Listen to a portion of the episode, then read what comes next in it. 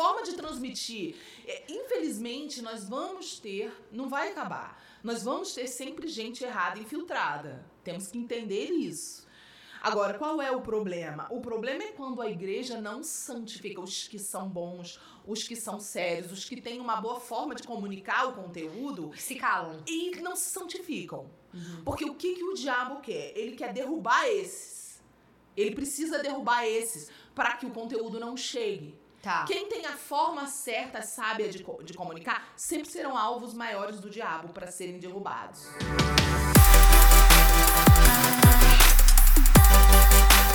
Jessica no ar! Fala galera, sejam bem-vindos a mais um Jazzcast. E estamos aqui hoje com ela, palestrante, escritora, pastora Sara Shiva. Ela veio toda combinando, entendeu? Toda, toda de rosa. Aqui a gente está muito feliz, obrigada pelo, pelo, por ter aceito o convite, por estar aqui. Muito feliz, tenho certeza que muitas pupilas, que é assim como eu chamo as minhas seguidores, vão aprender muito com o que você carrega, com o que você tem ensinado. Então eu estou muito feliz mesmo, sinta-se super à vontade, você também na sua casa, pega aí um cafezinho, pega um chá, senta, chama a mãe, chama a avó, chama todo mundo para assistir porque eu tenho certeza que o Senhor vai falar com você. Mas antes, eu quero te pedir uma coisinha, que eu sempre esqueço, mas agora, gente, tô treinada. Se inscreve no canal, se inscreve aqui no canal, pega esse like ali, dá o like, se inscreve aqui no canal, porque isso ajuda o YouTube a entregar para mais e mais pessoas. E eu tenho certeza que você quer fazer parte dessa corrente, né? Que vai ajudar a distribuir esse conteúdo. Então, agora vamos começar o nosso podcast. Amiga! Gente, a Sara, vou contar assim, eu gosto eu, Fala a verdade, ela já chegou aqui, a gente já tinha preparado um café para ela. Ela já chegou dando lição, já contando tudo, já falando que eu tenho cara de casada, entendeu? Já, já, já aqui, ó o quê? Falando do curso dela. Então, assim, ela já chegou on fire, então já imagina como vai ser esse podcast. Mas sabe como eu queria começar, assim, pra. Você já chegou contando, né? Que você cresceu. Isso. A Sara, ela cresceu num ambiente é, de, artistas, de artistas. O que todo mundo. Secular. De música, né? sei lá. O que todo mundo quer, assim, né? Fazendo um PS. Esses dias eu parei para pensar. A maioria das pessoas, elas não são famosas, Sim. né? Então, o que, que todo mundo quer? Ser conhecido. Então, Sim. você acha que é incrível. Não todo mundo, né, gente? Eu tô, tô, tô generalizando. A maioria. É, a maioria. É, a maioria das pessoas, né, ai, quer ser conhecido, quer, quer, quer câmeras, fotos e tal. Só que o que eu tava refletindo nesses últimos tempos é que como é difícil você nascer nesse contexto. E a Sara, ela nasceu nesse contexto. Os pais eram cantores, artistas super conhecidos nos anos 80. Então ela nasceu nesse contexto e ela se converteu. Você foi a primeira a se converter, não foi? Minha família inteira. Dessa família. Oh, então já não Geralmente Deus começa pelo pior da casa, né? É, então é. que era eu. e ó, você que tá assistindo, que só você na sua casa, tá indo na igreja, tá tendo um relacionamento com Jesus, fique em paz, porque o testemunho vem. Entendeu? Então, assim, conta pra gente um pouquinho, oh, Sara. É, então, você cresceu nesse ambiente de, de né, shows e tal Isso. e tal. E aí você, pá, teve um encontro assim com Deus. Quando eu nasci, minha mãe fala que eu, eu fui a, é, no colo dela, na maternidade, capa do jornal. Porque meus pais tinham uma banda chamada Novos Baianos. Então, minha mãe Bem conhecido, fala. É, eles estão agora, né? Volta e meia estão fazendo aí shows de revive e tal. E minha mãe fala que saiu no jornal, né? Minha avó tinha né, ainda esse jornal guardado, que era Nasce a Filha dos Novos Baianos. Quando eu nasci, minha mãe sempre me dizia, né? Você nasceu famosa já, já uhum. nasceu, já saiu na primeira página do jornal uhum. e tal. E eu cresci como primogênita da Baby, do Bebeu, né? Que eles viveram 18 anos juntos, tiveram seis filhos, eu sou a primogênita. Então eu cresci num ambiente de muita música, música secular, de muita, muito esoterismo, Bebe, bebedeira. Bebedeira? Bebedeira não, mas era muito esoterismo, muito misticismo. Tinha muita doideira ao redor. Uhum. Meus pais nunca foram ligados em bebida, né? Outras coisas rolavam, mas não bebida. Tá. Tá? Só que que eu acho que é um motivo também da, da, gente ter uma coisa mais jovial, a família, todo mundo é muito jovial. Uhum. Porque minha mãe sempre ficava falando, né? Ah, bebida envelhece, bebida envelhece que entrou, né? Entrou na cabeça. É, mas, só, gente- mas só um PS aqui, né? Você, então, a gente vai falar um tema muito importante que você tem muita propriedade. Isso. Você acabou de falar, você nasceu num ambiente de muita música. Então, pra você que tem dúvida sobre questão de música, vamos tirar todas essas dúvidas. Então, fica nesse podcast, amor. Não sei se vai dar tempo de falar tudo, mas vamos, nós Mas, vamos ó, tentar. Volta, volta. E aí, o que que acontece? Eu nasci numa família assim, né? Fui a primogênita do- dos meus pais. E como primogênita, eu acompanhei, eu peguei muita coisa nessa área musical, né? E minha primeira música eu compus aos três anos de idade. Boa. Num LP, eles gravaram eu cantando com três anos de idade, num LP dos Novos Baianos. O nome do LP que tem eu cantando chama Caia na Estrada e Perigas Ver. E eu cantando com três anos com a banda me acompanhando. Comecei com três anos a compor músicas, né? E depois, ao longo de toda a minha infância, compus algumas músicas que foram sucesso, inclusive Planeta Vênus, que é uma música do meu pai que é maior sucesso. Outra música de sucesso também deles, na época, né? Barrados na Disneylândia, quando eles foram barrados na Disneylândia, meus pais, por causa dos cabelos coloridos, eles foram os primeiros a trazer cabelo colorido para o Brasil na década de 80. Isso Caraca. era típico dos punks de Londres e Nova York. Ninguém usava cabelo colorido, era uma- um símbolo de revolta. Tá. E eles acharam parecido com a arara brasileira. Eles tinham um olhar totalmente puro. Trouxeram a tinta, foram no cabeleireiro que era dos artistas, que era o Nonato, e chegaram no Nonato e falaram: "Ai, faz um cabelo pra gente igual do Marara. Tal, e, e trouxeram isso pro Brasil. Não Uau. existia tinta. Hoje todo mundo pinta, vende na farmácia. Depois de anos de, né, de muito tempo depois disso, eu tive uma banda com as minhas duas irmãs chamada SNZ. E nessa banda que a gente teve, que foi o maior sucesso no Brasil, nós resgatamos essa coisa do cabelo colorido.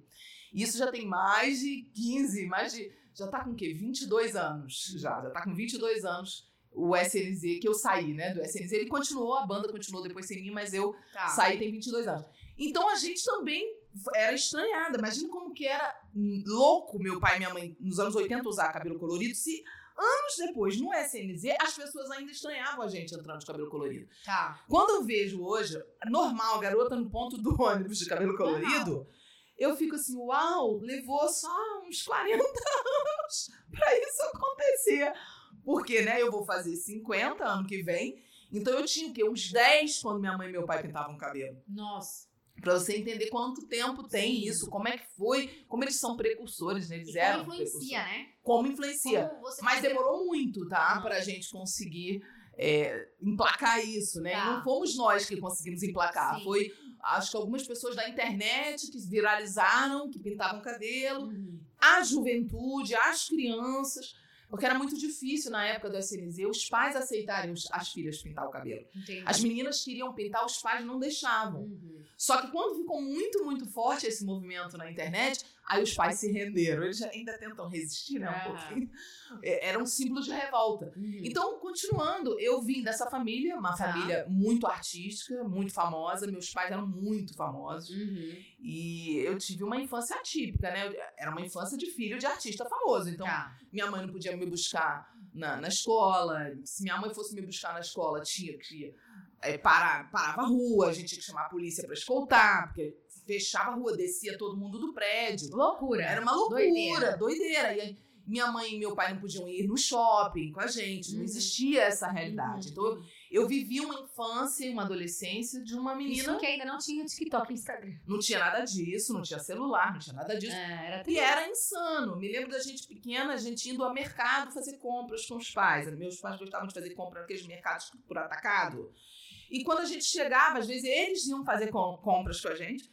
Quando a gente chegava no mercado, a gente levava ali uns 40 minutos. Quando a gente terminava, já tinha uma fila que dava a volta no quarteirão do mercado de gente para tirar foto, pedir autógrafo. E logicamente que a gente não conseguia, tinha que chamar a polícia para escoltar até o carro para a gente conseguir sair.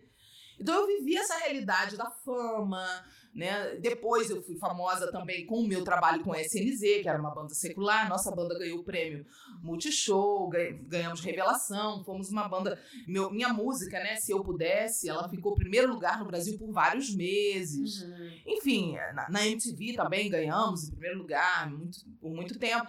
Então, é, eu vivi toda essa coisa da fama. Tá. Toda essa coisa que muita gente ama e Sonha sonha em ter. Aham. Porque muita gente acha que assim você vai ser mais amado, Uhum. que assim você vai ser mais aceito, Uhum. que assim você vai ser uma pessoa que todo mundo vai querer estar com você. E é bem assim? É bem assim, mas você não tem como saber quem te ama, né? Uhum. E eu sempre tive aversão à fama. Eu, pra eu me tornar famosa com o SLZ, as minhas irmãs, elas tinham uma estratégia pra me convencer a aceitar o convite pra fazer a banda. Ou seja, você não queria. Você eu não, queria gostava. porque eu sabia como era uma escravidão. Quando você é artista, você não tem mais vida, você não tem mais liberdade. O artista, ele é um empregado do público, ok?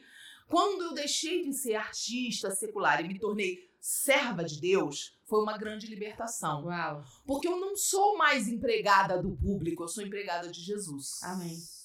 Então eu não preciso mais agradar ao público, eu preciso agradar a Jesus. Uhum. Se eu estiver almoçando e uma pessoa me pedir um autógrafo, hoje, se eu não quiser dar, eu falo, eu vou, tô- vou terminar de almoçar. Se a pessoa não gostar, azar.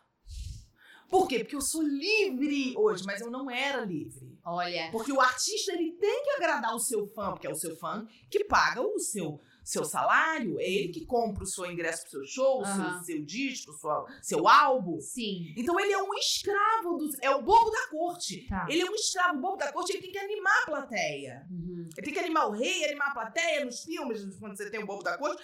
Ele tem que fazer as pessoas rirem, ele tem que entreter. Eu era uma artista profissional do entretenimento. Uhum. E isso me angustiou muito, porque eu me converti ali. Começando a banda, eu me converti. Quantos anos? Eu tinha 24 anos quando eu me converti. Em outubro de 97, Jesus entrou no meu quarto e me chamou pelo meu nome. Eu me converti sozinha no meu quarto. Foi muito sobrenatural, tive uma experiência muito sobrenatural. Mudou a minha vida. É, só que eu não tinha nenhuma estrutura para explicar isso para as pessoas. Eu não, não tinha nem sabedoria, nem conhecimento, nem nada. Nada, né? Ainda mais na sua casa. Na- Nada. Todo mundo começou a achar que você tava louca. Primeira coisa, né? Assim, a minha, a minha sorte é que eu nunca usei drogas, então não tinha como alguém. Eu nunca bebi, nunca usei drogas, sempre fui muito lúcida, porque nunca precisou, sempre fui muito solta, tive muita liberdade, então nunca precisei usar nada pra me soltar, porque eu já era, já sou solta natural, né? Uhum. Não, já é, já na natureza. Já, já nasceu assim. Já nasci assim, mas, e fui criada com muita liberdade, então não tem aquela repressão que geralmente Sim. as pessoas têm. Só que eh, eu tinha uma amiga, a Andrea Lancelotti, que ela me evangelizava. Ela me evangelizava há 10 anos. Quando eu me converti, ela orava e evangelizava há 10 anos. Olha a importância Muito. de você plantar a sementinha, de você falar de Jesus, de você mostrar um- uma coisinha ou outra. Às vezes a gente acha que não tá tendo efeito nenhum, né? Que Mas olha, 10 anos uma amiga ali, essa amiga te foi ama. muito forte. Me ama muito, e eu amo muito ela. E o que que acontece? Quando eu me convertia, eu eu não sabia chegar para as pessoas e dizer como eu sei falar hoje sobre a palavra de Deus, explicar, explicar a nossa dimensão caída, o que que aconteceu na nossa dimensão, né? O que o mal existe, que Jesus veio. Então não sei, não- eu- hoje eu sei explicar, mas naquela época eu não sei porquê. Eu acho que todo mundo que se apaixona por Jesus que fica sem paciência, meio, meio que a gente. Meu Deus, a gente descobre e a gente quer que todo mundo também em cinco minutos entenda. É. Porque a gente não entende que o nível da fé que a gente tem a experiência, o nível do nascer de novo, não é na alma, não é na mente. A mente e a alma é a mesma coisa. Não é no corpo físico, é no nosso espírito humano, onde o Espírito Santo toca e vivifica o nosso espírito humano. Então é por esse motivo que não é racional a conversão. A conversão, você pode chegar para uma pessoa e explicar, olha, Jesus, lá, e a pessoa entender, se emocionar, mas se o Espírito Santo não tocar no espírito humano daquela pessoa e não vivificar, não vai passar de uma compreensão racional poética na mente humana da pessoa, na alma humana daquela pessoa. Mas eu tenho uma Entendeu? dúvida já. Já, já. Uh, já começamos aqui. O que, que acontece? Porque já aconteceu muito isso comigo, da Aham. pessoa achar lindo, maravilhoso. Nossa, que incrível. Mas não nasceu de novo. Mas não. Não nasceu de novo. É, e. e- e- Que é o toque do Espírito Santo. mas o o es- Espírito Santo. Tão, porque uma, a minha irmã me perguntou uma vez: então o Espírito Santo tem os seus escolhidos? Naquele eu toco, naquele eu não toco? é isso. É, existe um mistério acerca do escolhido. Esse mistério é um debate teológico extenso, entende? Tem pessoas que falam que sim, a predestinação e etc, etc. E tem gente que fala assim, que não, que a gente escolhe, babá. Eu digo para você o seguinte, o que eu creio, o que é o meu entendimento da palavra de Deus. Deus, ele gosta de brincar de esconde-esconde. Ele sabe tudo, sempre, eternamente. Mas ele pega, vamos supor, é, é dessa caneca aqui, ele vai e faz assim. Quem será? Quem será? Quem será? Ah! Ele gosta de. Ele gosta de eu não quero ver. Ele é Deus, ele determina. Certas coisas ele vela, ele esconde. Deixa eu ver. Não, não tô vendo. Ah, olha que surpresa! Então, ele é Deus para fazer do jeito que ele bem quiser. Se ele quiser, ele oculta certas informações. Ele não deixa certas informações para todo mundo saber. Se ele quiser reservar para ele, ele reserva. Se ele quiser, não me mostra aí departamento do céu, departamento da eternidade, não me mostra porque quero ter minhas surpresas, ele é Deus. Se ele quiser, ele é Deus, ele tem acesso a tudo. Agora, ah, é, é, a gente que escolhe, não é Deus que escolhe. Isso é um debate complicado. A nossa mente é muito limitada para entender eternidade. Uhum. Entender um Google espiritual que você, que a gente não tem acesso, que Deus tem acesso, que ele vê futuro, passado, eternidade. Nós não temos cabeça para entender isso. É um papo é. muito doido. Né? É, é, porque, tipo assim, você fica se questionando, né? Assim, por que, que aquela pessoa, por exemplo, assim, uma, uma mulher que é casada, é, é, se converte e o marido a vida inteira, de repente, depois de 30 anos acontece, ou a outra que o cara foi na igreja uma vez. Então, assim, é, existe. Fato muito... bíblico, fato bíblico é que as pessoas, dentro delas, têm que ter dentro delas, óbvio, uma, uma chama, uma, uma semente ali, um desejo um querer dentro delas por Deus. É óbvio. É claro que Deus nos amou primeiro, Ele é. nos olhou primeiro, lógico. Mas existe desde a eternidade, de eternidade a eternidade, coisas que estão determinadas e que dentro da pessoa tem ou não tem. É fato ou não é fato? Vamos dar um exemplo aqui, tá? tá. Isso é um fato. Hum. A Bíblia fala muito do perverso. E isso é um dos temas mais difíceis de você encontrar. Não tem eu nunca encontrei pastor nenhum falando sobre o perverso até hoje.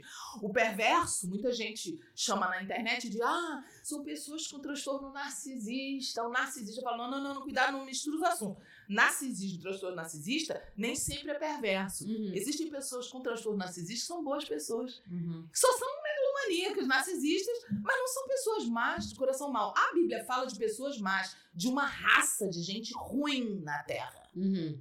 Uma raça que provavelmente veio de Caim, porque não quis a salvação, não quis se arrepender. Uhum. Via Deus face a face. Em Gênesis 4, mostra que depois da queda, Caim via Deus face a face. E Deus pergunta: Caim, que que Caim, onde está teu irmão? E ele mente, já tinha assumido o caráter do diabo, já tinha absorvido a personalidade de Satanás. Já estava com DNA corrompido ali. Uhum. Então, há uma raça de pessoas na Terra que são perversas. E a Bíblia fala do perverso. Aí é um assunto muito doido, porque porque a gente precisa entender que se a pessoa for perversa, ela não vai se converter. Se a pessoa for dessa raça de gente ruim que a Bíblia descreve como perversos, não vai ter jeito. Não é porque Deus não ama, é porque existe uma raça de pessoas que vai querer o mal. Existe uma raça de pessoas na Terra que vai querer o capeta, vai querer o diabo, vai querer a estrela, vai querer. Não é possível, gente, que vai ter alguém que vai querer. É, pois é, tem de tudo nesse mundo. Vou fazer o quê? Então isso é um choque, porque algumas pessoas falam: não, mas eu tenho um parente que é perverso. E eu oro para a salvação dele. Falo: olha, deixa eu te falar, ora, entrega na mão de Deus. Você vai perder seu tempo, vai se frustrar, vai se frustrar com Deus achando que Deus não foi bom o suficiente. Mas tem um limite. Qual é o limite? São fatos. Tem pessoas que são de uma raça ruim que a Bíblia fala e chama de perversos. A Bíblia fala de ponta a ponta dos perversos. Todo o Antigo Testamento você vai ouvir menção sobre os perversos. Não tem salvação para eles. E isso é polêmico, porque é. tem gente que não acredita. Não, eu acredito que qualquer um não é bíblico. Não é bíblico. Na verdade, nós podemos orar e devemos orar. É, isso que eu ia falar, assim, sempre. é o nosso dever, né? Orar Como cristão, sempre. É. é. orar sempre, sempre. É acreditar naquela pessoa, é, é, é, assim, fazer o nosso, mas também... Mas temos que saber. É. Temos que saber Senão que você acaba, é, você acaba, você acaba indo para um desgaste e, e, é isso que ela falou, assim, muitas vezes a gente se frustra com Deus. Sim. Quando, na verdade, Deus não.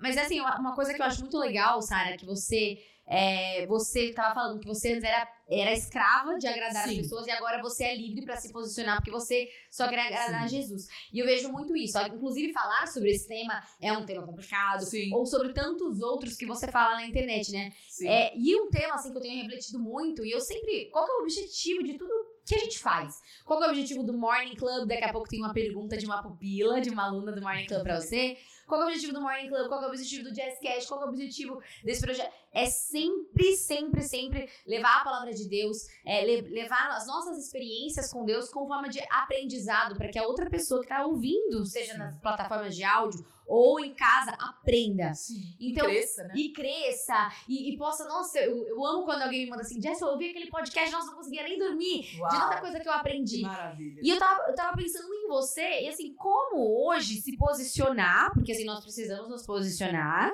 mas se posicionar no amor também. Porque assim, o que eu vejo é, Jesus, ele era verdade e amor. Então, tudo que Jesus Mas ele era confronto muito também. confronto, mas No- eu li o Evangelho de Mateus no meu canal Telegram e eu frisei muito isso, a quantidade de vezes que ele fala sobre juízo, não, Jesus sobre era confronto. Só que ele era sobre tão morte. Mas ele É era muito. amoroso. Ele, ele, ele, ele, Ele era amoroso, mas ele era muito direto e ele, ele não passava pano.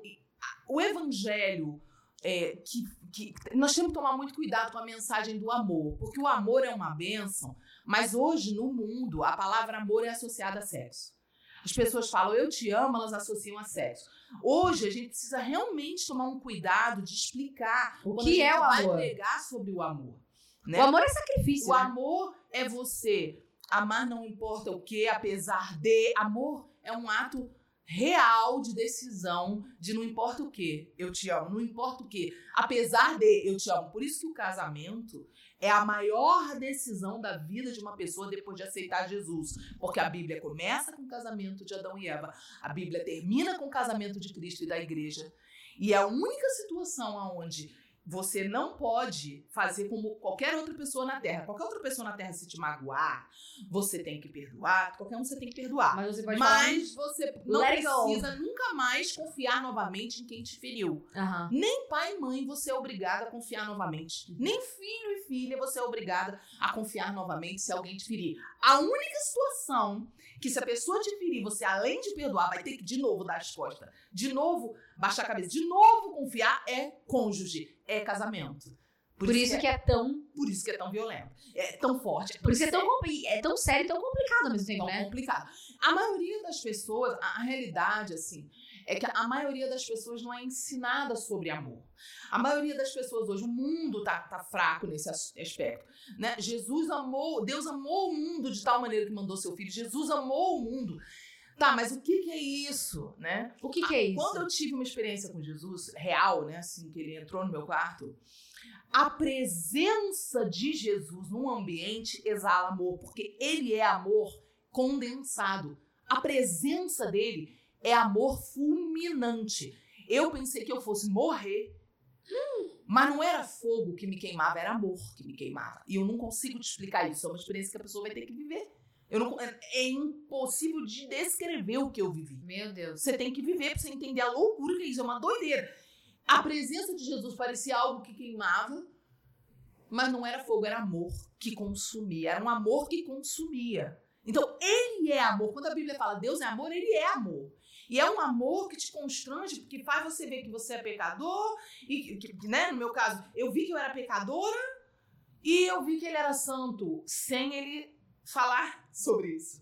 O amor fala, entendeu? Então é muito forte. Só que o que eu vejo, a manifestação do amor faz você ver o seu pecado. A manifestação do amor joga luz em cima do erro.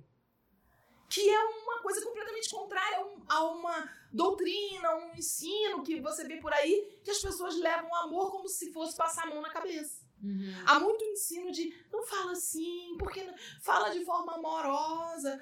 Eu não encontro Jesus preocupado com a forma de falar na Bíblia. Ele falava tudo rasgado, tudo na lata. Ele chega pra mulher Ciro Fenícia e fala assim: ah, não é bom dar pros cachorros, chama mulher de cachorra. Não é bom dar pros cachorros a comida das criancinhas, mulher. "Ah, mas até os cachorros comem da migalha que cai da mesa. Ele fala: Uau, nunca vi uma pessoa com tanta fé. Tipo, não ficou mimimi, não ficou ferida.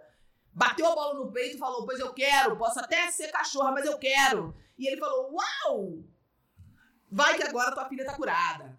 Eu nunca vi Jesus chegar e passar pano, entendeu? Quando ele encontra a mulher samaritana, ele olha na cara da mulher e fala: É, esse problema mesmo que tu tem, tu já rodou na mão de cinco. E esse que tu tá agora não é teu marido. Pô, foi isso que ele falou no termo da época. E as pessoas ficam querendo. Jesus. Ai, gente. Ele é amor, mas o amor fala a verdade. O amor te confronta. O amor tira você da zona de conforto, tira da zona de acomodismo. Entendeu? Perfeito. Isso é um desafio muito grande. E aí, hoje, aplicar isso, né? É desafiador. É né? muito desafiador. Porque o mundo tá assim. Ai, o seu discurso me ofendeu. Ai, o que você falou me ofendeu. O mundo está assim. O mundo tá caminhando para piorar cada vez mais. E, e acho que com a internet, com a comunicação, que o- antigamente não era todo mundo que tinha, que impactava, que influenciava. Deu voz Ô, a todo mundo. Hoje todo mundo tem voz, você tem uma câmera no celular, você, você fala e você pode viralizar. Viralizar, né, quando o vídeo chega pra muita gente. Um monte de gente viraliza. Um monte de gente viraliza. Então, assim, eu vejo muito isso, essa questão do posicionamento. Nós, como os cristãos, precisamos nos posicionar. Sim. Mas eu vejo também uma galera, tipo assim, machucando no ódio. Mas aí é que tá. Aí a eu galera que machuca no ódio, a gente entra no assunto o conteúdo e a forma. Conteúdo e a forma. Hum, Temos o conteúdo do evangelho, temos o conteúdo da palavra de Deus, temos o conteúdo de Cristo e temos a forma de transmitir isso. Aí são outros assuntos. Legal. Porque o conteúdo da Bíblia, muita gente desconhece porque a forma de transmitir é totalmente equivocada. Aí é uma, uma falta de, de talento, uma falta de sabedoria, muitos oportunistas no meio, gente que tá nisso por dinheiro, Sim, não por vocação nem por chamado, sim. entendeu? E que quer lucrar, não quer realmente transformar vidas. Tem isso, tem muito disso, entendeu? Eu já preguei em muitas igrejas, né, por mais de 20 anos o meu ministério, Uhum. e eu preguei, vi de tudo, vi muitos pastores, já pisei em todos os estados do Brasil, em muitos países, e eu já vi de tudo. Eu vi pastores que dão a vida pelas ovelhas, que são pastores de verdade, Tá. que atendem no gabinete pastoral de segunda a Estão ali para sexta-feira. cuidar realmente, né? Cuidam, atendem de manhã até de noite, de segunda a sexta-feira, trabalham sábado e domingo. Tá. É, já vi pastores que perderam a família de tanto se dedicar à igreja, esquecem a família, já vi de tudo. E já vi pastor que é um empresário que a igreja é só um hobby. já vi também o cara que faz da igreja um negócio, Sim. entendeu? Trabalha, eu já vi de tudo, entendeu? Uhum. Então o problema é, é o conteúdo e a forma, né? Entendi. O conteúdo Não é o quê? maravilhoso. É o como. Exato, a forma de transmitir. É, infelizmente, nós vamos ter, não vai acabar, nós vamos ter sempre gente errada infiltrada. Temos que entender isso. Agora, qual é o problema? O problema é quando a igreja não santifica os que são bons, os que são sérios, os que têm uma boa forma de comunicar o conteúdo Se calam. e não se santificam. Uhum. Porque o que, que o diabo quer? Ele quer derrubar esses. Ele precisa derrubar esses para que o conteúdo não chegue. Tá. Quem tem a forma certa, sábia de, de comunicar, sempre serão alvos maiores do diabo para serem derrubados. LED no inferno. Uma vez uma amiga minha falou assim: Isso. tá Vai passando por um e-mail amor? Você tem, você tem um pisca-pisca no inferno? Isso, vai um e-mail pro inferno com a sua foto escrito procura-se, entendeu? Literalmente. Então o que acontece? Se a pessoa, ela sabe o conteúdo da palavra e ela tem a forma, ela vai ser marcada, porque ela é um problema. Essa pessoa, Tá. esse cara, essa mulher é um problema. Essas pessoas são as que mais são atacadas para não santificar. Por quê, Jéssica? Porque a santificação é o único repelente, o único escudo contra demônios. O diabo ele não tem medo de unção. Ele não tem medo de quando a gente é usado. Unção é o óleo escorrendo. O óleo é o quê? O vaso, né? Ele carrega o óleo. Então a gente é um vaso de barro na mão do Que vai- que leva para qualquer lugar do mundo o óleo que é a presença do Senhor. O diabo não tem medo desse desse óleo, desse ser usado. Ele não tem medo disso. Isso não muda nada para ele. Hum. Porque a igreja pode estar cheia do óleo, cheia do que for. Ele consegue manifestar ali dentro, um demônio manifesta, ele consegue transitar. O que que o diabo tem horror? E o que que faz com que ele não consiga tocar numa pessoa? Santidade. Por quê? A característica principal da personalidade, do caráter, da identidade de Jesus Cristo é santidade. Os anjos dizem 24 horas agora, enquanto a gente está aqui sem parar: Santo, Santo, Santo. Então, se eu conseguir ser santa, se você conseguir ser santa, se o nosso irmão que está assistindo conseguir ser santo, a nossa irmã conseguir ser santa, ele está ficando igual a quem? Jesus. Está ficando parecido com Jesus. Não adianta falar mansinho, não é tão parecido com Jesus. ele não falava tão mansinho. Mas ser santo vai gerar muito mais o fruto do que falar mansinho, entendeu? Uhum. Então, tipo assim, ser santo é o caráter de Cristo. Uhum. Ser santo fala, porque a santidade, ela não é uma área, ela é um estilo de vida. Santidade faz eu tratar bem quem me tratou mal. Sim. Santidade faz alguém me pisou no meu calo, fez uma maldade comigo, faz eu perdoar a pessoa. Eu sou parecido com Jesus, eu manifesto o amor de Jesus. Porque é a principal característica da personalidade dele. E a única coisa que o diabo tem medo é de santidade. Caramba. Jéssica, ele não tem medo de nada. Olha só, tem gente que pensa assim, não, como Deus me usou no culto. Deus me usou poderosamente. Te usou? Uhum, o diabo não tem medo nenhum de quem é usado. Porque ser usado não significa ser aprovado. Mateus 7, 21 fala isso. Jesus que fala, muitos chegarão lá no céu, na portinha lá, e vão dizer para mim, como que eu não vou entrar? Eu profetizava, eu expulsava demônio. Olha como eu era usado. Eu fazia até maravilhas, até milagres eu fazia. Como que eu não vou entrar? E Jesus fala. Então eu vou dizer na cara, abertamente é na cara. Nunca te conheci, sai de perto de mim você que pratica iniquidade. O que, que é iniquidade? Pecado de estimação. O pecado que a gente não se arrepende. O pecado que criou raiz. Vou te dar um exemplo, vamos falar bem rasgado. Hum. A solteiro e o solteiro que não se liberta da masturbação. A masturbação se torna uma prática secreta na vida da pessoa, porque a pessoa. Ah, Deus você me entende, né? Não, tô, não tô, eu já não, não sou mais virgem, ah, já tive vida sexual, então é muito difícil, né, Deus? É um pecado, é um pecado de rebelião, porque você não está no tempo de fazer sexo, você não está no tempo de viver o prazer sexual. Então, quando você faz isso, você está dizendo para o mundo espiritual: e daí que eu não tenho marido? E daí que eu não tenho mulher? Eu quero sentir, eu vou sentir, nem que seja sozinho, eu vou fazer em mim. É isso que é o ato da masturbação. Por isso é pecado. E por isso o diabo vai acusar. Por isso perdeu a santidade.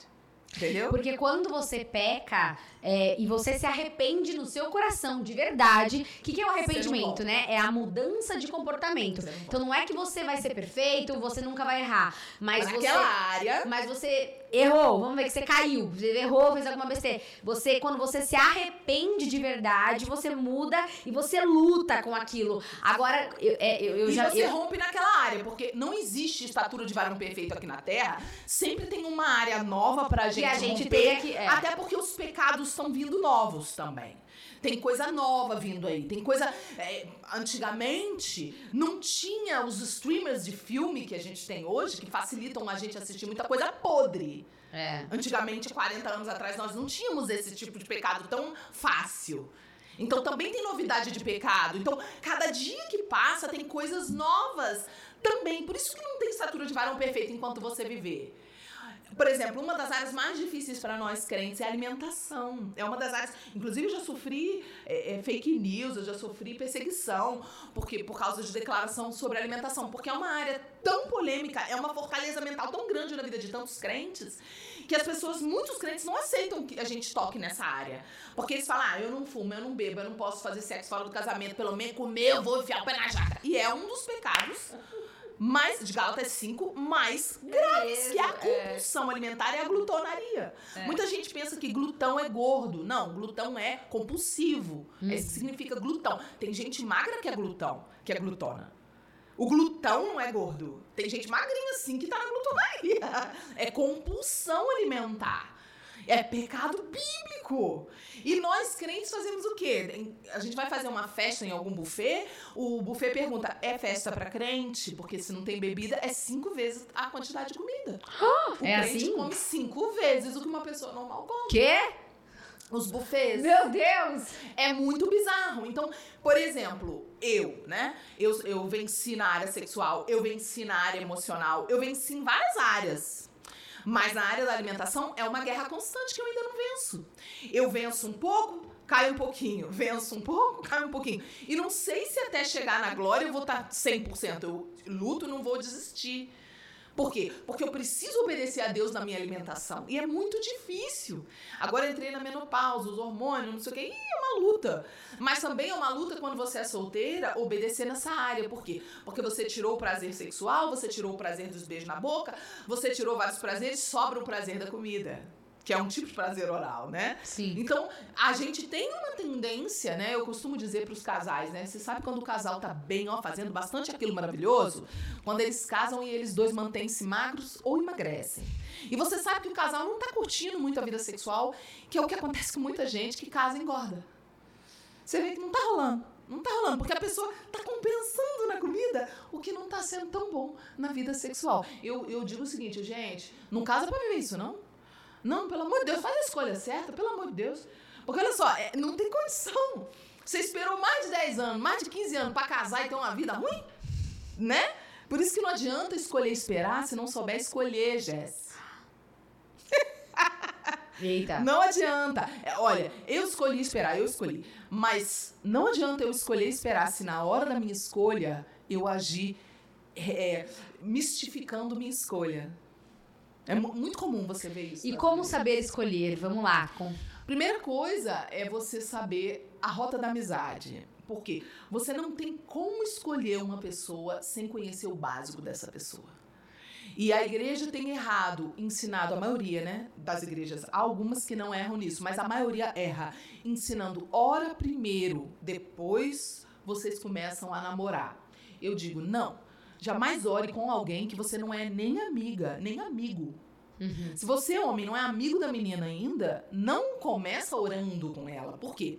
Quando você começa orando, você traz, você tira da, da, do natural e traz para o espiritual, sendo que a sua alma está carente, está desesperada, você já está com atração, senão você não estaria nem pedindo para orar.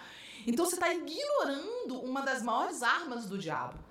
Que é o quê? A, o diabo ele vai usar a tua ignorância contra você como uma arma. Uhum. Então eu tô ignorante acerca da alma daquela pessoa, tô ignorante acerca da mente daquela pessoa, acerca da personalidade, acerca das afinidades que temos ou não temos, das diferenças que temos ou não temos.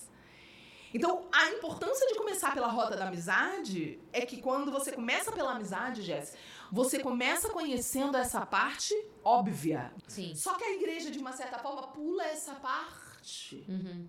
Esse é o motivo, por exemplo, por, pelo qual muitos ímpios, incrédulos, gentios, pessoas que não são cristãs, que não têm ainda salvação, têm bons casamentos. Porque eles não pulam essa parte. Eles conhecem primeiro. Eles, eles primeiro são amigos. amigos. Exatamente. Uhum. E muitos têm bons casamentos.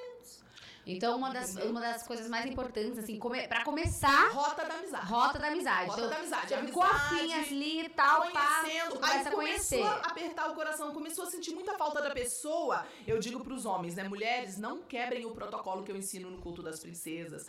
Um dos protocolos que eu ensino no meu livro Defraudação Emocional, que eu não trouxe para você porque esgotou, mas em breve eu vou te dar Olha, gente, vou cobrar, hein? O meu livro Defraudação Emocional, eu explico esse princípio, que é o homem procura, a mulher espera. O homem procura, a mulher espera. Uhum. Nenhuma vez na Bíblia você vai encontrar Deus mandando a mulher ficar arrumando o homem. A princesa não fica na janela do castelo gritando: Ei! Ei, então tá aí de ficar comigo. Deus não faz isso. Deus não manda a filha dele arrumar homem. É sempre o homem que tira a mulher para dançar, é o homem que corteja a mulher.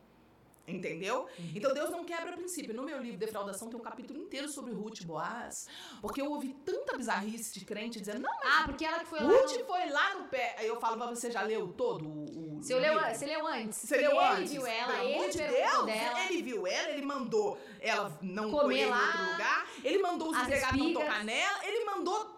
Ele fez tudo. Ele demonstrou todas as atitudes, né?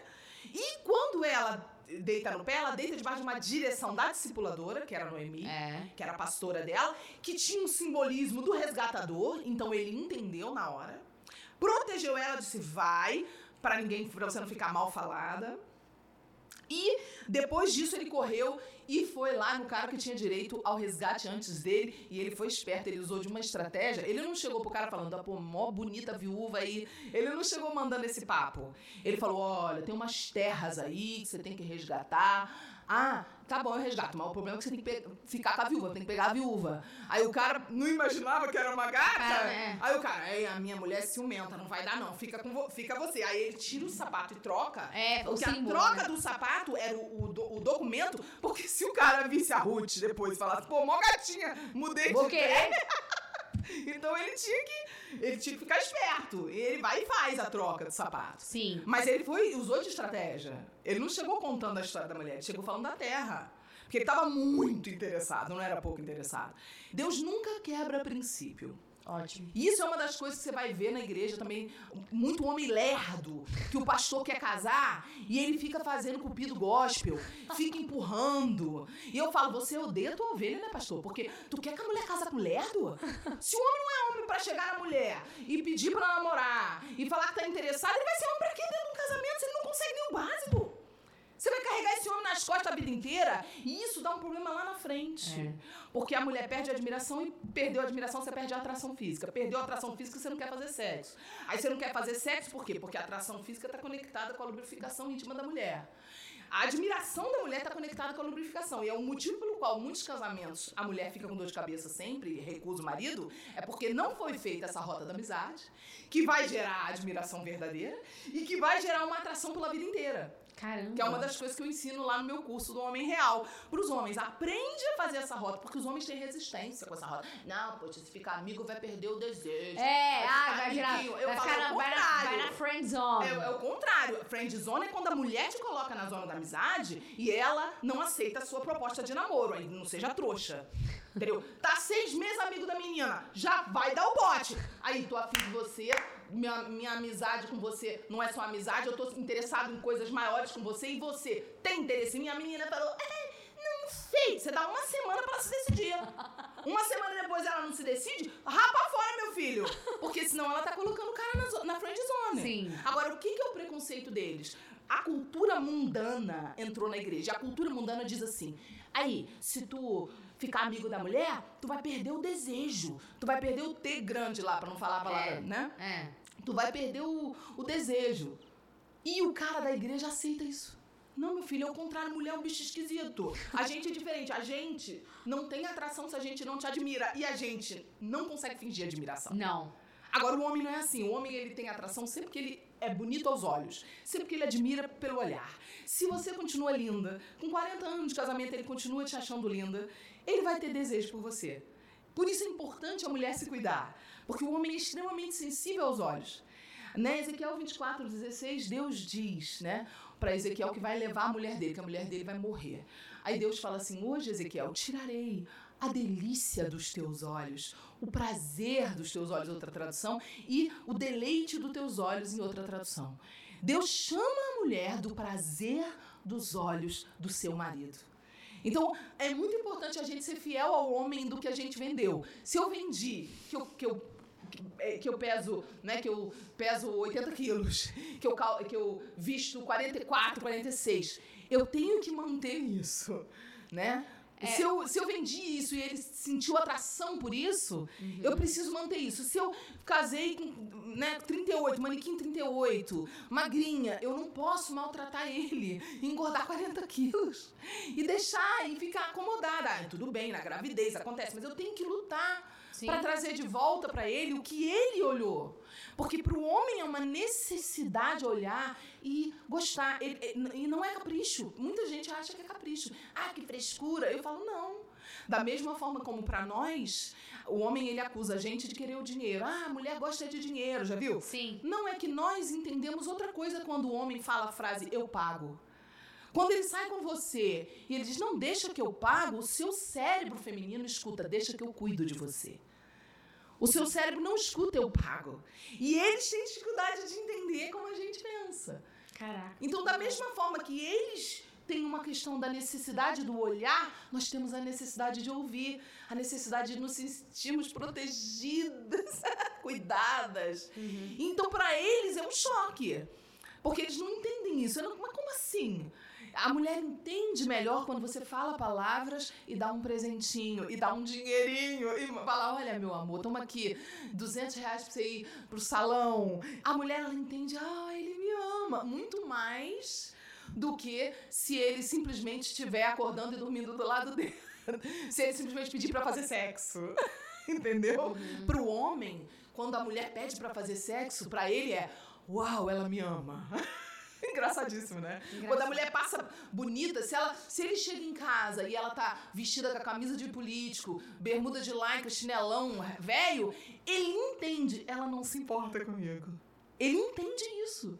Tanto que quando você sai com o cara, se você sai arrumada, na cabeça dele é: é pra mim. Ela se vestiu pra mim. Hum, uau. Mesmo que ele não faça força. Uhum. Mesmo que não seja pra ele. Aí as pessoas, ah, eles são egocêntricos. Não é. É estrutura cerebral. É, o órgão genital deles é para fora. Eles, tão, eles são totalmente visuais e o nosso é interno. A gente é sensível, a gente é sentir. A gente é eu sinto. o deles é eu vejo. Entendeu? Então a estrutura mental para você poder se relacionar você tem que entender a mente masculina, né? Uhum. Que é o meu, meu, esforço, né? E depois de tanto tempo fazendo esse trabalho, eu finalmente fiz durante o lockdown. Gravei as aulas do culto das princesas em formato de curso. Uhum. E também fiz no final do ano passado a Maratona dos Príncipes, que é o curso do Homem Real, que é a mesma coisa do culto das princesas, só que para homem. Então, a primeira aula das princesas é: as princesas têm o poder de dizer não. Uhum. O que, que esse poder diz?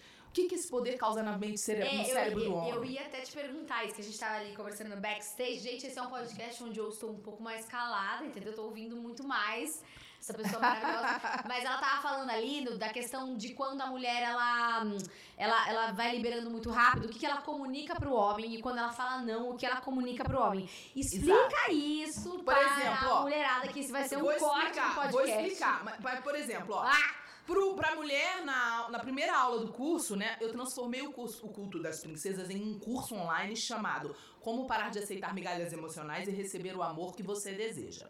Ou seja, para de ser mendiga emocional, para tá. de comer migalha do chão emocional. Se transforma em filha de rei. Ponto. Tá. Então a primeira lição são 12 lições, ok? Tá.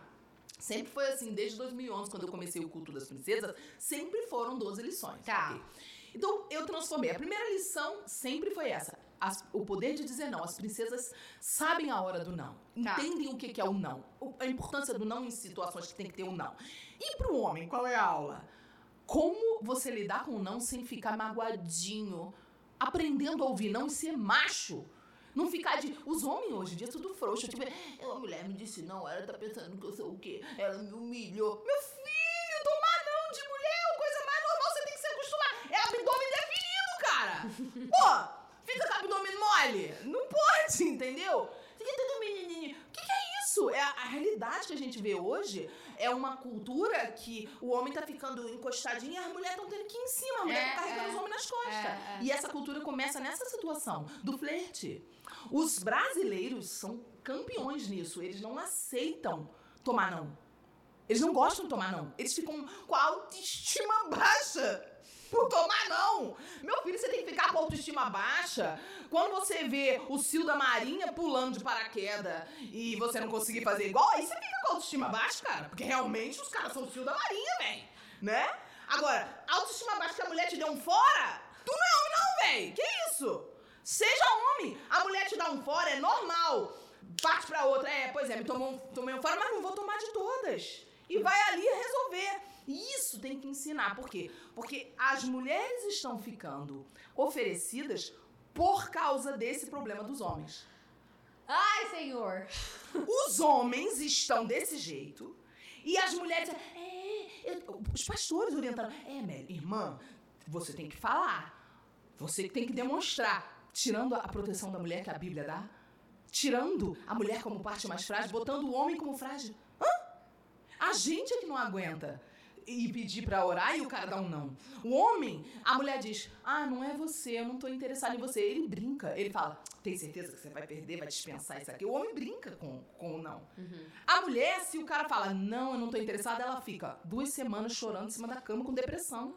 Deus não nos criou com a estrutura para a fase da conquista pra gente tomar iniciativa. A estrutura é pro homem. Agora, quando a gente se apaixona, vira o jogo. A gente se apaixona, a gente é forte, eles se apaixonam, eles estão na nossa mão e estão frágeis. Então, por esse motivo, eu sempre digo: o homem é capaz de entrar na, no relacionamento, na iniciativa, sem se, se envolver. A gente não é capaz de fazer a iniciativa sem se envolver. Mas a gente é capaz de se apaixonar e ficar mais forte e eles não são capazes de se apaixonar e ficar forte. Ai, que doideira! Tudo gente! Vai lá fazer meu curso. Não, não, não mas é muito, é, é muito legal falar sobre isso, porque assim, Sara, eu sou apaixonada pelo cérebro humano. Tipo assim, eu, eu, eu, eu amo. Eu li um livro em 2017 que me fez assim ativar, que é o código da mente extraordinária. Depois disso eu nunca mais parei, porque é realmente o cérebro da mulher, ela, ele é de uma forma e do homem é. Isso que você tá falando de admiração, admiração é tcharará. É, é tcharará. Né? tcharará. Se a, mulher, se a mulher não admira, esquece, ela esquece.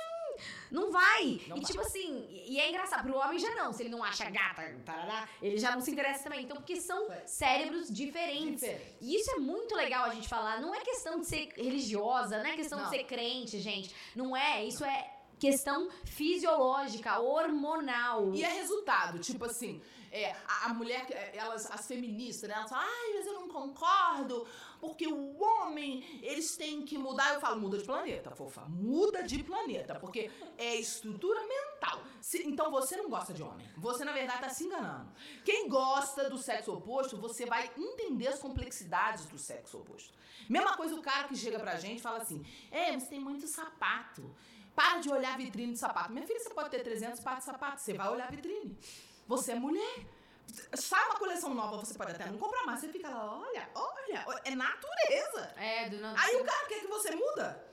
Mas, me, mas me fala uma coisa, é, eu tava. Só pra gente concluir, então. Primeira questão é, a, é a, a, o período da amizade. A então, rota da amizade. A rota da amizade, você conhecer a pessoa, fechou. Segunda parte, então, é o homem ter atitude.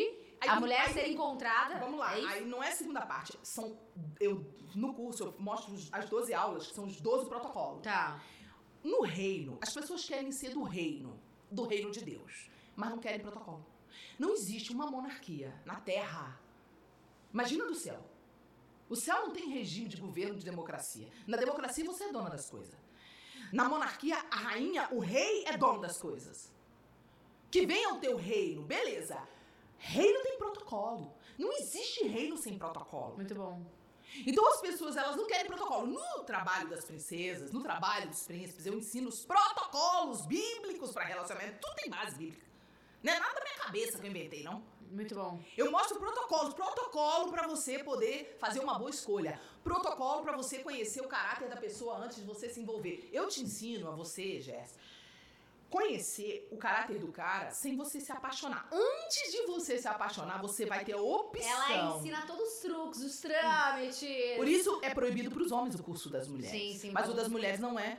O, o, dos homens não é proibido para as mulheres. Mas assim, tipo assim, Entendeu? assim, só é, colocando assim, eu gosto muito de trabalhar com três pontos, porque eu acho que nosso, nosso cérebro ele entende melhor. É mais fácil. É, mais fácil. É, mais uhum. resumir. Então, uhum. assim, se você quer aprofundar, amor. Eu vou resumir então para você. Tá. Basicamente, para você escolher bem, escolher certo, primeiro, rota da amizade, uhum. tá? E segunda coisa, você precisa começar sem nenhum contato físico e precisa dar um bom tempo. Eu sugiro, isso não é doutrina, não tem doutrina sobre isso, uhum. porque cada caso é um caso, mas existe a sugestão. Tá? Pela realidade do mundo, da vida. Então, se você vê a pessoa todo dia, moram na mesma cidade, moram perto, eu sugiro, no mínimo, no mínimo, um ano sem beijo na boca, sem abraço, no máximo pegando na mão. Uhum. Um ano de namoro bem, bem sem contato físico, onde vocês se veem bastante e conversam bastante. Porque vai obrigar você a transcender a atração física e acessar a essência da pessoa. Uhum. E é, no caso, né, quem mora à distância, eu sugiro quatro anos. Ah, eu moro num estado, ele no outro. A gente se vê uma vez ao Senhor. mês. Uma vez ao mês, você vai levar quatro anos para conhecer o caráter dessa pessoa. Aí eu sugiro dois anos, no mínimo, sem beijar na boca. Entendi. Então as pessoas falam, ah, é muito tempo. Então não namora à distância. Uhum. É uma questão Porque você escolher. precisa conviver, né? Pra você Exato. conhecer, você precisa conviver. Você precisa namorar a pessoa um tempo sem beijar na boca. Isso eu tô falando depois da fase da amizade, da rota Tá. da amizade. Tudo isso eu explico nos protocolos, ok? Aham. Depois da rota da amizade, o cara chegou na menina, falou: Olha, eu tô interessado. A menina disse: Eu também. Então agora vamos começar a orar, vamos namorar em santidade? Vamos. Começou. Beleza, vamos. Alguns oram antes de começar o namoro, beleza. Alguns já começam o namoro em santidade, beleza. Se tem a amizade, dá pra começar qualquer um dos dois, das duas etapas. Aham. Beleza. Começou a etapa, zero contato físico. Tá. Zero por quê? O beijo, ele maquia caráter. O beijo, ele não é pecado. O problema é que você nunca viu um casal de namorados dando um beijo na boca de língua com a mão pra trás.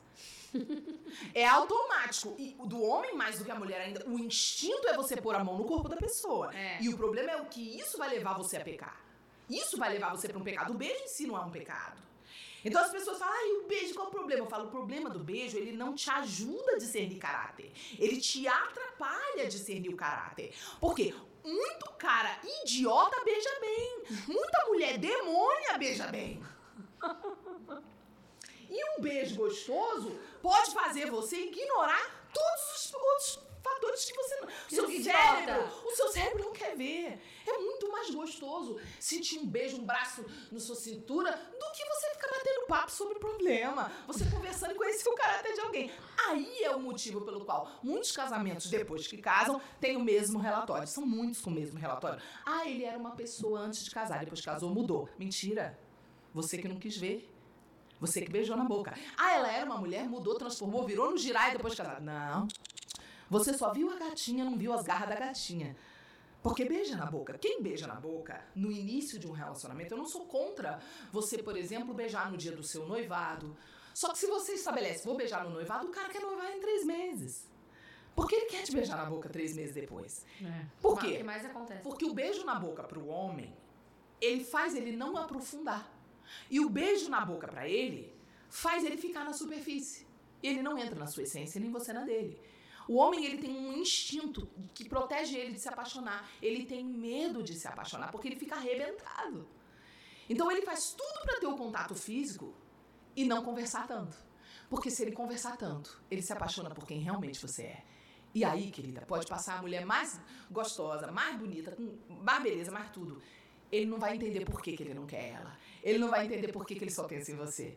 Eles ficam desse jeito, eles são muito mais sensíveis quando se apaixonam. Então eles Por vão fazer. eles de- protegem, né? Por isso eles vão fazer o o esforço de beijar. Porque isso faz com que ele não, af- não afunde, ele fica sempre na superfície. O não beijo obriga o homem a afundar. O não beijo é uma das estratégias que as mulheres mais perdem. Porque o cara convence ela que não tem nada a ver. O cara convence com vários argumentos. Ele fala, e se a gente não tiver química? Ai, meu Deus. Dá, dá vontade de rir. Ele fala, não, então a gente espera essa química por último. Primeiro vamos ver se tem as outras coisas. Ele não consegue me dobrar, se ele falar pra mim. Porque eu, eu tenho muito argumento. Por isso é o que eu dou pras mulheres e pros homens. Cada um que quer viver a santidade. Eu dou os argumentos da palavra. Eu dou os argumentos bíblicos. E de inteligência emocional. Uhum. O não beijo, ele é o 90% do, do jeito de você acertar. E a terceira coisa, são três. Não case rápido. Não case em menos de dois anos de namoro. O tempo mínimo para quem se vê toda semana, para quem namora à distância, dois anos é nada. Não adianta nada. Você não vai saber com quem você vai casar. Agora, você vê todo dia, você vê toda semana, você tem que ter tempo de qualidade com essa pessoa, vocês têm que conversar. Sim. Namore sem beijo pelo menos um ano. De dois anos, eu digo pra você, namore pelo menos um ano sem beijar. O ideal é namorar os dois anos. É você, é, um ano e meio, você ficar, vai beijar um selinho no dia do noivado. Ah, mas tem gente como eu, por exemplo, que eu não dou conta de dar um selinho no dia do noivado. Eu não dou conta, Jesse. Eu não dou conta. Você imagina, eu e o cara, como que a gente vai ter uma afinidade? Como que a gente vai conversar? Eu, pra eu casar, o cara tem que ser um cara que eu identifique como um homem com capacidade para ser meu sacerdote. Eu vou ficar fascinada de conversar com aquele homem. Eu vou, tá- vou ter prazer, sem ele me tocar, eu vou ter prazer de estar com aquele homem. Imagina quando botar um selinho nessa equação. Deus me defenderá, amiga. Eu não, não vou nunca confiar na minha carne, eu nunca vou arriscar o todo preço que eu pago por um momento, jamais. O meu, meu, isso é uma coisa minha, não é doutrina. Isso é uma escolha minha, porque eu sei aonde meu carro aperta. O meu primeiro beijo é no altar. Porque eu sei quem eu sou. E eu imagino quem ele vai ser. Eu brinco muito, eu falo assim, gente, o fogo vai ser tanto que a hora que eu te der essa bitoca, esse primeiro beijinho, o, o, casamento, a cerimônia e a festa tem que ser no mesmo lugar. Porque se tiver que entrar em carro, nós não chega, velho. Não se engane, não. Eu conheço esse filme. Não chega mesmo. É, o, é um negócio muito louco. São muitos anos, entendeu? Então, assim, o normal das pessoas não é ser como eu. A maioria das pessoas não é, não é esse fogo todo, essa. A maioria das pessoas é calminha. Então eu digo, se você é mais calminha, mais tranquila, às vezes a pessoa é virgem. Quem é virgem, por exemplo, já consegue ter muito mais freio, entendeu? Eu digo, beija no dia do teu noivado. Mas são as três coisas: rota da amizade, o caminho do não beijo e não case rápido. Não aceite as sugestões de jegue que você vê por aí de é, crente casa rápido, crente que se lasca casa rápido mesmo. Entendeu? Nenhuma amiga tu conhece em um ano. Quantas amigas de dois anos que tu teve que tu se decepcionou? Às vezes de mais tempo. É. Você vai fazer a maior decisão da tua vida, vai jurar no altar de Deus. Fidelidade até a morte. Misericórdia. Por que essa pressa? É. Que responsabilidade! Ah, porque eu senti um arrepio. Eu senti um arrepio. Ô, gente, pelo amor de Deus! Como assim? Você é. não sabe que o capeta pode enganar você, não? Botar um arrepiozinho em você? É. É muito perigoso, Jess. Muito, muito. É, muito. Esse, eu acho que esse é um, é um tema, assim, né? É a, primeira, a, a, primeira decisão mais importante da nossa vida é aceitar Jesus como nosso Senhor e Salvador. E a segunda é a pessoa que a gente vai passar o resto da vida, né? Porque como você estava falando, nunca tinha parado pra pensar nisso, mas você tem que perdoar todo mundo, mas você não precisa estar com as pessoas. Você, até filho, agora marido e mulher. Você vai ter que dormir junto vai... encostando o pezinho. É, então assim. Só que também. Tem que confiar. É, eu acho que é um tema assim que é muito legal o, o seu curso, porque traz muita clareza.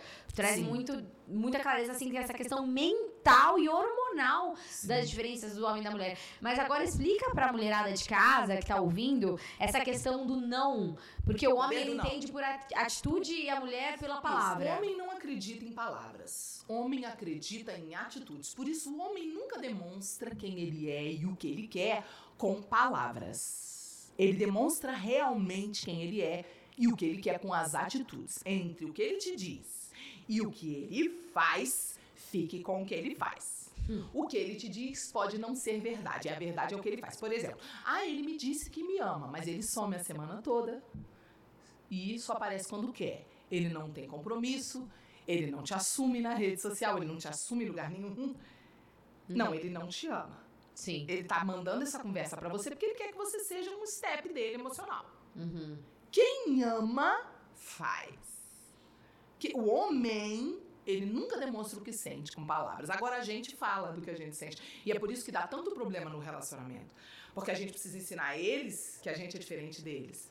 Que a gente expressa por palavras. E que a gente precisa das palavras. Geralmente eles usam muito as palavras para conquistar, porque eles aprendem desde criança que a gente acredita em palavras. Uhum. Então eles usam isso e depois que casam param de falar, por isso muitas mulheres reclamam. Porque, ah, já conquistei mesmo. Entendeu? Uhum. E a mulher, geralmente, ela não tem as atitudes que agora ele quer, né? Depois que casa, ela não vai de voador em cima dele na, na hora do, do lá do rally rola, lá do, do, do né? Do, do, aquilo maravilhoso. Ela não vai, ela não toma atitude, ela fica esperando ele ter atitude. E agora que ele casou, ele quer que a mulher tenha atitude também. Ele quer que a mulher faça, quer que a mulher goste. Então, esse é o problema que a gente tem. As pessoas não são ensinadas sobre essa questão cerebral. O homem, a forma dele se revelar, muito tem a ver com os limites que a mulher vai dar. O grau de dificuldade que ele tem para conquistar uma mulher está diretamente ligado ao quão de valor, quão valor ele vai dar para essa mulher. Né, tá? Quanto ele vai considerar ela preciosa dentro do casamento? Quanto tempo ele levou para acessar o corpo dela? Quanto tempo ele levou para entrar no corpo dela numa relação sexual? Uhum. Quando a mulher libera pro cara no namoro, ela queima o cartucho. Porque na cabeça do homem, isso eu explico muito, tem uma aula no culto das princesas online, né, no curso, duas aulas, na verdade, chamada Compreendendo a Mente Sexual do Homem. E nessa aula, Compreendendo a Mente Sexual do Homem, eu explico muito isso para elas sobre a estrutura deles cerebral uhum. é diferente da nossa. Para eles, o sexo não é igual pra gente. Uhum. Então, quando eles têm acesso a essa parte, muda uma coisa no cérebro deles, muda uma coisa na mente deles. Uhum. Não é uma questão de feminismo, de machismo, de ismo. Não é uma questão de direitos iguais. Que as, as feministas ficam com raiva de mim. Ah, então que eles podem fazer tudo e a gente não. Não, não é isso. É o resultado que você vai ter. Qual é o resultado que você quer? Lá no curso das princesas eu falo. O que queremos? As mulheres, ah, eu quero ser amada. Não, não é verdade. Tá mentindo. Para de mentir. Você não quer só ser amada. Queremos amor, cuidado e respeito. Não queremos só amor, queremos ser cuidadas e queremos ser respeitadas. Uhum. Não é suficiente só o cara te amar. Entendi. Então, como eu tiro esse resultado? Como eu consigo ter esse resultado? Eu preciso entender como a mente dele funciona. Eu dou toda essa, essa aula. Aham. Tem duas aulas sobre compreendendo a mente sexual do homem, para elas legal. entenderem o que, que acontece com o cérebro deles. Uhum. Quando você facilita, ele muda.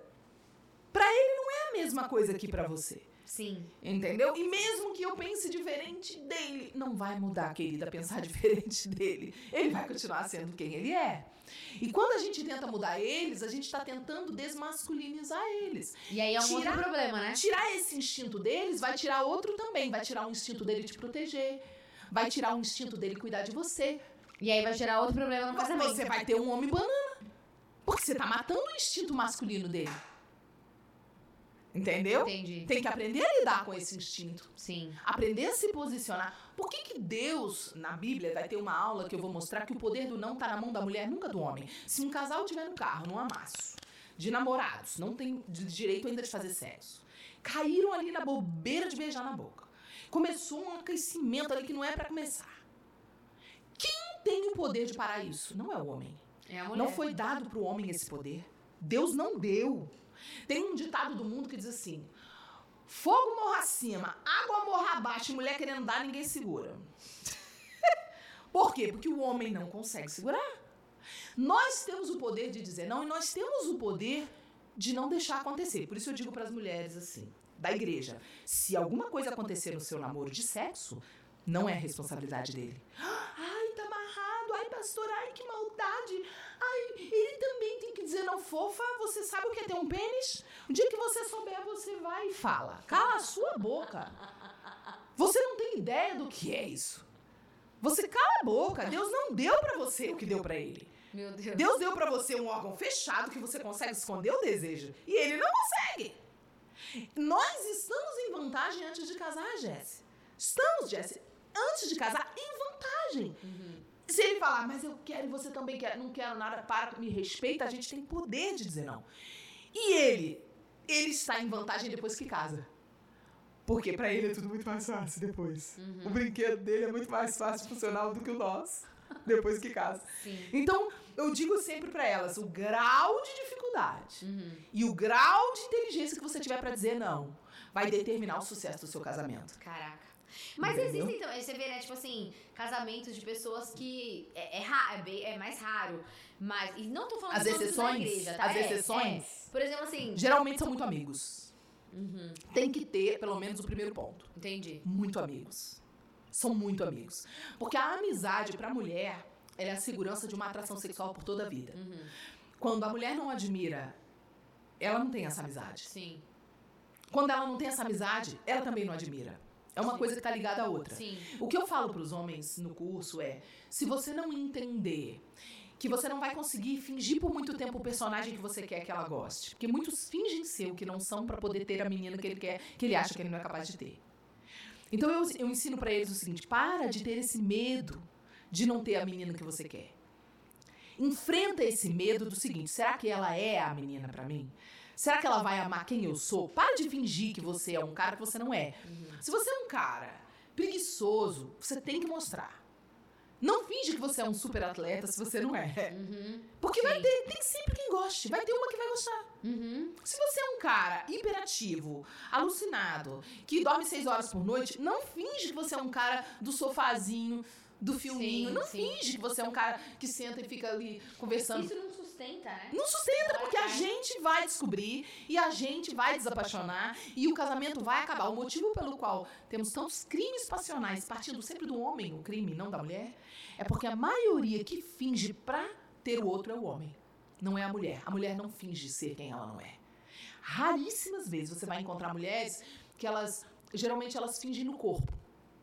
Elas põem o sutiã de enchimento, elas põem uma meia pro bumbum ficar mais firme. Do coração, Não né? elas não escondem. uhum. As- A, gente não esconde. O homem, ele fala o que você quer ouvir, porque ele quer ter você, ele quer entrar no seu corpo, ele quer fazer sexo, ele quer te beijar, ele quer tomar. Ele quer tocar, ele quer sentir o prazer do seu corpo. Sim, Ele quer sentir o prazer de- do seu cheirinho, ele quer, ele quer estar perto de você. sim.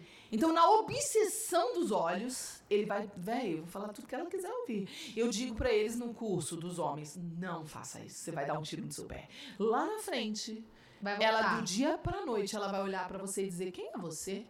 Você não é o homem que você me disse. E ela vai desapaixonar. E uma mulher desapaixonada, meus amores! É irreversível. Deixa eu te falar uma coisa, a gente tem o clube, o Morning Club. O que, que é o Morning Club? É um clube onde eu faço lives todas as manhãs. Todas as manhãs. Uau! Amém, Senhor. Me capacita. Uau! E aqui a gente. fala sobre inteligência emocional, sempre com bases bíblicas, tem atividades de autoconhecimento, tem clube do livro, a gente lê um, um- um livro por mês. Uau! Então tá sendo uma bênção. E hoje a gente tem uma pergunta de uma aluna que é minha, mas também é sua. Olha que legal. Da, Da pupila Paula Soares. Ah! Um beijo. Ela falou assim: é, pergunta pra Sara, como ela descobriu o chamado dela de fazer o curso das princesas? Então a gente tá falando praticamente o podcast inteiro sobre esse curso.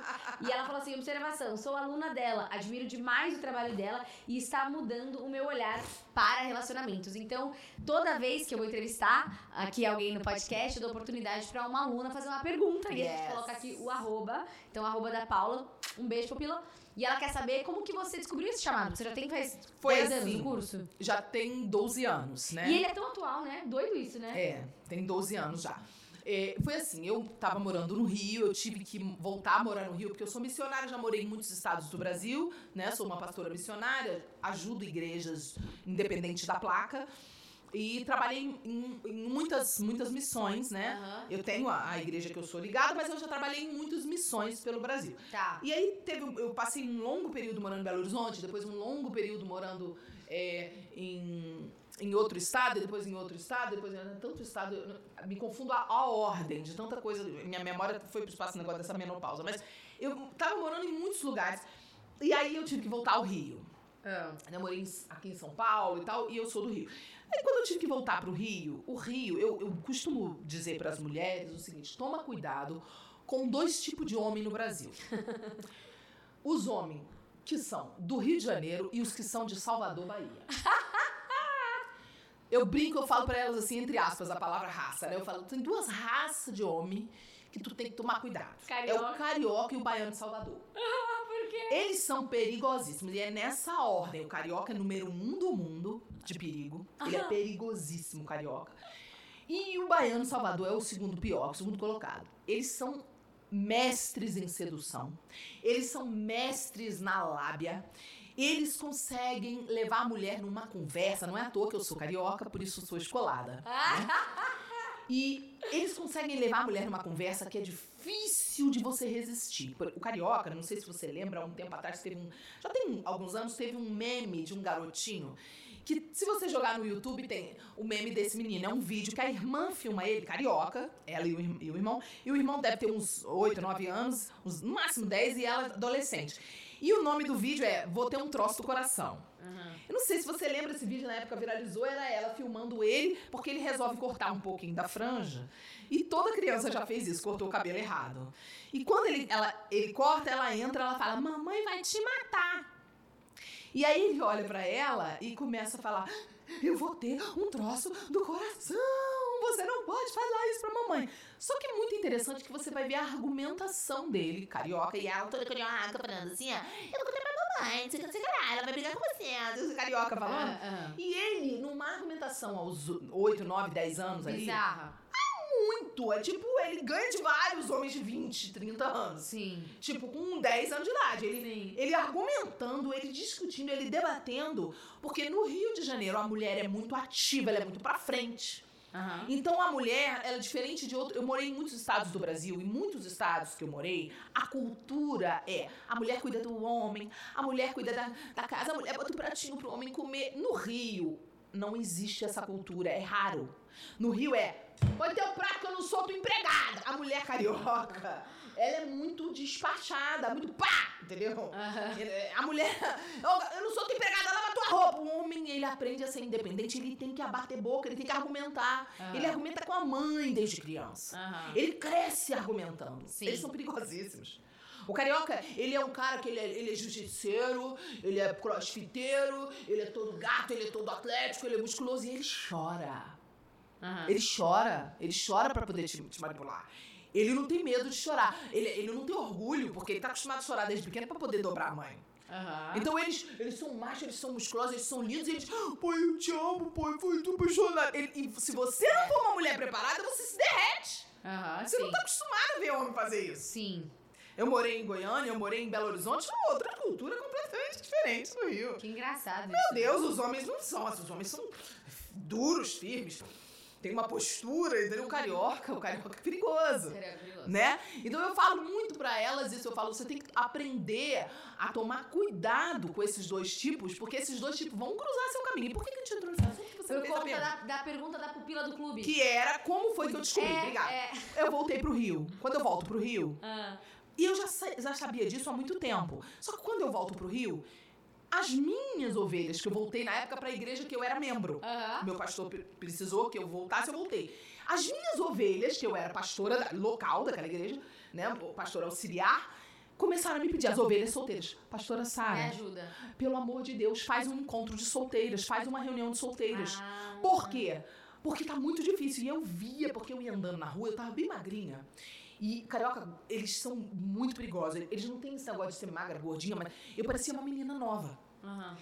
Eu andando na rua, os caras, gato pra caramba, atléticos, eles são muito bonitos. É cidade de praia, eles são muito gatos, os cariocas. Eles são muito bonitos. Eles são todos lindos, atléticos e bonitões. E eles não têm preconceito. Eles veem uma menina mais velha, mais nova, eles não têm esse negócio aqui, ó. E são perigosos. Então eu tava andando na rua, eu tava ótima. Mas às vezes eu tava num dia mais carente, um dia mais frágil, um dia mal da gente, um dia mal. É. Era difícil tomar cantada no meio da rua. Eles cantam você no meio da rua. Eles cantam. É. Pô, que linda, hein? Mó gata, hein? mora por aqui, eles são perigosos. Eles não têm tempo ruim. Uhum. Então, eu via na minha pele a dor que eu passava. Então elas começaram a Eu sentia a dor e elas vinham falar pra mim da dor que eu também tava sentindo. Sim, sim. E aí eu fui pedir o pastor autorização para fazer uma vez ao mês. Então eu fiz por um ano, são 12 aulas, né? Eu fiz uma vez ah, por mês. que legal. Aí eu fazia uma vez por mês, só que ninguém esperava. Tem um vídeo no meu canal do YouTube, né, aqui, que eu conto a história do culto das princesas. Eu conto por fotos, né? A gente nem sabia que ia dar mais de 30 mulheres, deu 100 no primeiro. Que demais. O segundo ah, deu 200. Uhum. O terceiro deu 300. E foi crescendo astronomicamente, até chegar num ponto que a gente teve que pedir para as mulheres fazerem inscrição gratuita. Pelo amor de Deus, faz inscrição, porque a gente não tem como comportar. E foi assim que nasceu ah, o projeto, porque elas me pediram e era culto das solteiras, só que eu falava, tu vai deixar de ser cachorra, tu vai virar princesa. E aí elas começaram a falar culto das princesas, culto das princesas e virou culto das princesas. Não tive como mudar mais, não tive poder para mudar o nome. E você vê que assim, então respondendo a pergunta da pupila, nasceu de uma necessidade. Eu sempre falo que quando a gente vai criar algo como o Morning, por exemplo, o Morning, por exemplo, o Morning Club, nasce de uma necessidade. As Sim. pessoas começam a pedir ajuda para você. Sim. Para mim foi a mesma coisa. Ai, Jess, como encontrar o meu propósito? Jess, como viver a minha identidade? Então, nasceu de uma necessidade Sim. de algo algo que realmente. E tem uma coisa que eu esqueci é... de te contar. Nessa época, antes de eu começar as aulas, né? Eu estava escrevendo um livro só sobre esse tema. Por quê? O meu primeiro livro é o Defraudação Emocional, que é um livro para relacionamentos, tá. sobre esse problema da defraudação, como abolir isso da igreja. O meu segundo é sobre criação de filhos, porque eu tenho uma filha de 30 anos, né? E eu escrevi esse livro quando ela tinha 15 para 16 anos. Tá. É um livro chamado Onde foi que eu errei? Por que os filhos dos crentes se desviam dos caminhos do Senhor? É tema de uma conferência que eu falo Legal. os pais sobre como você não perdeu seus filhos, os erros principais que os pais cristãos cometem cometem. É o meu segundo livro publicado. Então, esse seria o meu terceiro. Inclusive, estou negociando com uma editora agora, porque depois de anos, 12 anos, né? É que provavelmente eu vou lançar ele Na época eu comecei a escrever esse livro. Se Ah. chama Manual de Princesices. Como deixar de ser cachorra, se tornar princesa e receber o amor que você deseja. É o nome do livro, Manual de Princesices. Sim. São os protocolos, o manual com os protocolos Legal. de como você deixar de ser cachorra. Uhum. Quando eu comecei a escrever, elas começaram a me pedir. Entendi. Então eu já tinha as aulas prontas no livro. Perfeito. Foi muito fácil fazer. Eu, ah, é muito fácil. Eu só, cada culto eu faço uma aula do meu livro do- da- da- de como deixar de ser cachorra. Uhum. Só que eu não imaginei o que fosse acontecer. Ninguém imaginava. Teve gente que falou pra mim assim: ah, você fez um planejamento de marketing. Eu falei, ah, Foi algo que aconteceu, né? celestial. Isso é o mais especial, quando a gente faz algo e, e- e tem tanto valor, re- resolve um problema e aí isso se multiplica. Pra gente finalizar, meu amor, eu quero te fazer só uma pergunta. Vai. É, tá muito Só bom o nosso, nosso, nosso papo aqui, mas pra gente já chegar ao final, é, qual que é a diferença entre palavra profética e palavra de conhecimento? Porque a gente vê muito isso assim, e eu acho que é um, é um tema assim que eu até queria abordar mais com você. Ok. Depois a gente deixa para o segundo Palavra podcast. profética é quando você vê o futuro, vê algo que vai acontecer, tá ligado a uma profecia. E pode ser algo daqui a 10 anos, pode ser algo daqui a 5, pode ser algo daqui a mil anos. Aham. Tanto que nós temos as palavras proféticas dos profetas anunciando o Messias mil anos antes, dois mil anos antes. Isaías. Temos três mil anos É. antes, palavras proféticas. Então, palavra profética é sempre pro é futuro. sempre futuro. Sim. Ou futuro amanhã, ou futuro daqui a um ano. Sim. É sempre assim. A palavra de conhecimento é quando uma pessoa tem uma palavra e revelação sobre a vida da outra, algo que é um fato que está acontecendo na vida da pessoa. Perfeito, perfeito. Então a pessoa tá aqui e tá com pecado escondido. O profeta para e fala: Olha, eu tenho um amigo que ele conta que ele tinha caído no pecado, foi lá no motel com a menina, deu aquela desviada, foi pro motel. E no motel, a porta do motel- do- do- da garagem fechava assim. E aí ele no dia seguinte foi para um culto, o profeta parou na frente dele e falou: Deus não quer que você vá nesse lugar que a porta fecha assim. E fez o movimento que ele fez para fechar a porta Eita! do motel. Então isso é uma palavra de conhecimento. Sim, sim. né? Algo que já aconteceu. Ou, por exemplo, você orou no teu secreto hoje, de manhã, uma coisa específica com Deus, venha um profeta, cruza o seu caminho e fala, olha, sabe tal situação que não tem como ninguém saber. É.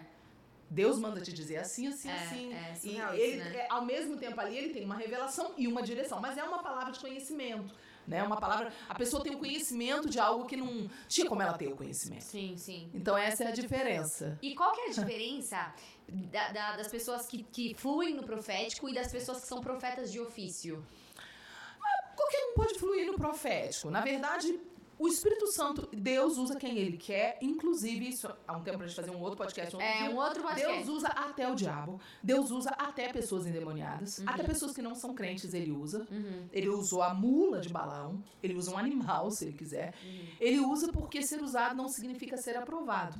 Né? Ser usado não quer dizer nada. O aprovado tem a ver com a sua vida particular, sua vida na sua família, sua vida secreta, seu lugar secreto, sua vida real, sem máscaras. Tá. O usado tem a ver com púlpito, com altar, com rede social, com palco, com público, com o que você está ali na frente das pessoas. Sim.